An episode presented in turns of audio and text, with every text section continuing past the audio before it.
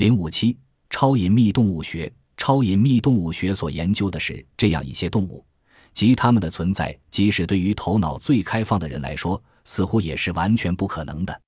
霍伊维尔曼斯。国际隐秘动物学会以及其他受过生物学训练的隐秘动物学家们所关注的隐秘动物，被认为是生活在偏僻、人烟稀少的地区或江河湖海的深层。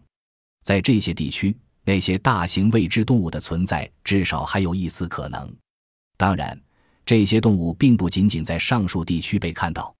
大脚怪及其他一些类似的长有毛发的两足动物，靠两只脚走路的动物。被看到的报告来自整个美国与加拿大地区，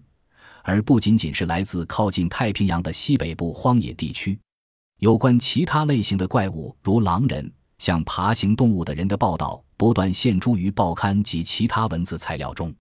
尽管那些见到这些奇怪动物的见证人看起来与那些报告更为正常些的隐秘动物的见证人一样可靠且精神正常。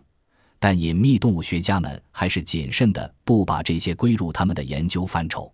大多数具有科学精神的隐秘动物学家与超隐秘动物学保持一定距离，是因为后者离客观现实太远了。